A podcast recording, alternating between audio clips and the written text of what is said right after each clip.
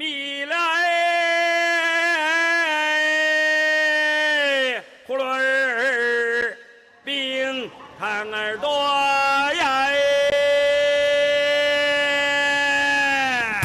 新来的大洋娃，那么六毛六毛，一块一块，一粒三百一块喽。5000年の歴史と13億の人口最先端のライフスタイルから昔ながらの懐かしい暮らしまでありのままの中国を紹介する。生き生き中国。にハオこんにちは。生き生き中国の時間となりました。お相手のリュウエリンです。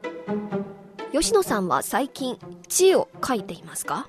字ですか。はい。うーん、そうですね。あの、ニュース原稿を構成するとき、まあ、たまに手で書きますけれども、はい。でもほとんどはパソコンですね。もうペンで書くよりも、キーボードで打ってしまった方が今早いですね。そうなんですねはい。エリンさんはどうですか？いやー私も毎月タクシー代を請求する時のサインだけは 手書きをしていますね、はい。それ以外はほとんどパソコンや携帯電話を使っています、はい。字を書くチャンスは本当に少ないんですよそうですよね。あの、情報技術の発展によって字を書く場がとっても少なくなって、字を書けない人も出てきていますよね。そうなんですですから中国ではこの9月の新学期から義務教育の段階で習字の授業が必修科目として盛り込まれるようになりましたチャイナライフ今日は習字の話題についてご紹介します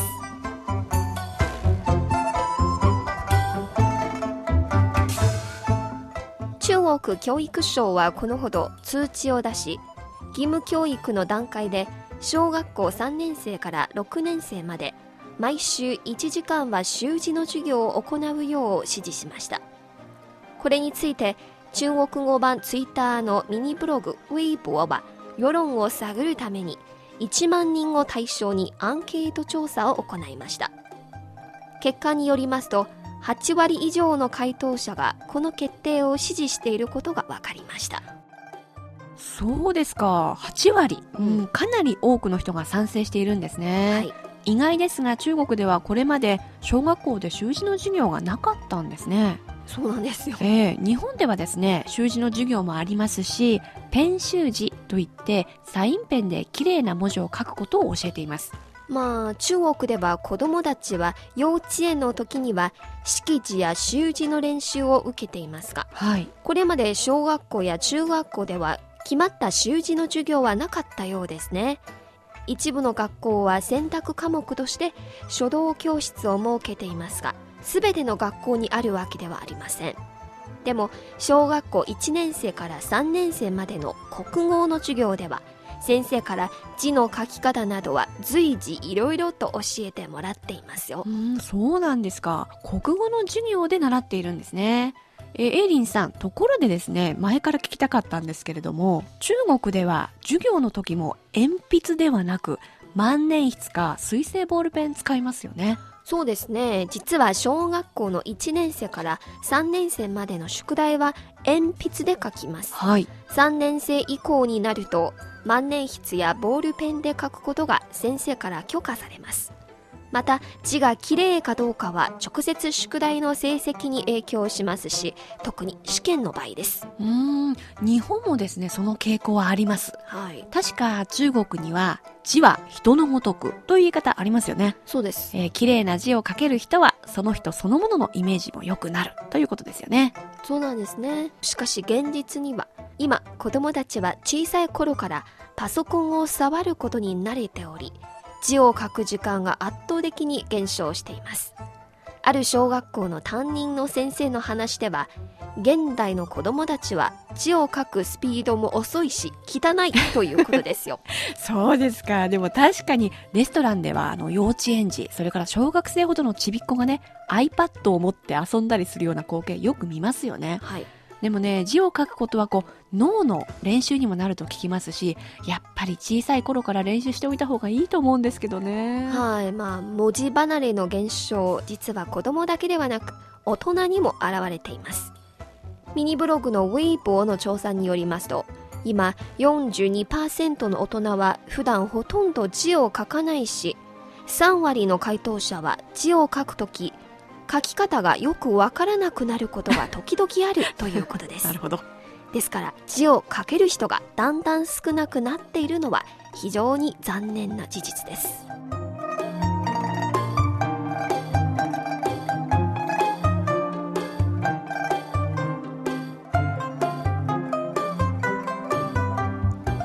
お聞きの番組は北京放送中国国際放送局のいきいき中国です。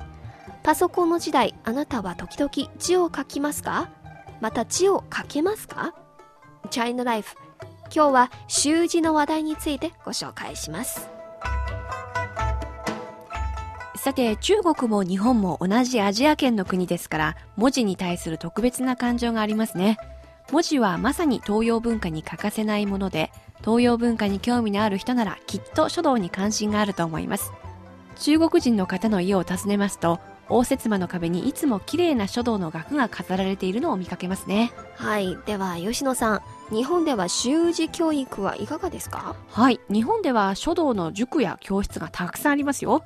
一時はやはり手書きの時代ではなくなりましたけれども、今は逆に手書きの方が心がこもっていることを表せるということで見直されています。綺麗な字に憧れてる人もね、結構いるんですよ。なので、子供だけではなく大人も習っています。なるほど確かに去年上海にある日本人小学校を訪れた時教室の後ろにある壁新聞に生徒たちの書いた字がいっぱい貼ってあるのを見ましたねはい。また日本では多くの料亭には手書きのメニューが壁に貼ってあり風情が感じられましたこちら中国ではほとんどのレストランのメニューは綺麗に印刷されたものですよあ、なるほどね。言われてみると確かにそうですね。それから日本ではですね、この書道は広告のデザインにもよく使われています。例えば、お酒のラベル。よく綺麗に書かれた漢字を使っています。例えば、サントリーのウイスキーの響き。それから、生ビールの純生などですね。美しい文字はやっぱりこう、人々にインパクトの強いイメージをね、与えますよ。そうですねまあパソコンで打たれた文字は整然としていて綺麗なことは綺麗ですけどどうも印刷品にしか見えずはい。手書きに比べると親近感は薄いですうね、ん、そうですね。なんといっても手書きの文字には人間の感情が込められています特に手紙が代表的ですそうですね。パソコンで印刷された年賀状と手書きの年賀状。印刷されたものはどうも社交辞令的な距離感があり、はい手書きの方が重みがあるように感じられますよね。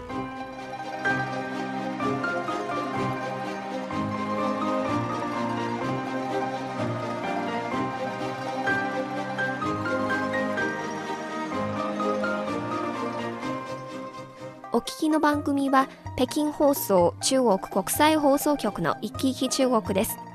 パソコンの時代あなたは時々字を書いていますか？また字を書けますか？チャイナライフ今日は習字の話題についてご紹介しています。実は中華文化のシンボルとして漢字は中国でかなりの文化的地位があります。2009年の9月30日中国書道は国連の無形文化財に登録されました中華文化の媒体の一つとして漢字や書道の発展は直接中華文明の繁栄につながると見られていますはい。昔、字を書ける人は文化的素養の高い人、文化人と見られていました。漢字の普及もその国の文化発展を反映していると言えます。はいですから今多くの人が字を書けなくなったという文字離れの現象には伝統文化の衰退が理由に挙げられていますはい。現代人は忙しい生活に追われゆっくりと本を読んだり考えたりする時間はあんまりないようですねペンを取って落ち着いて何かを書く余裕がさらになくなっていますはい。文化の積み重ねには時間がかかります。インターネットの普及によって大衆文化もファーストフードのようなものになりがちです。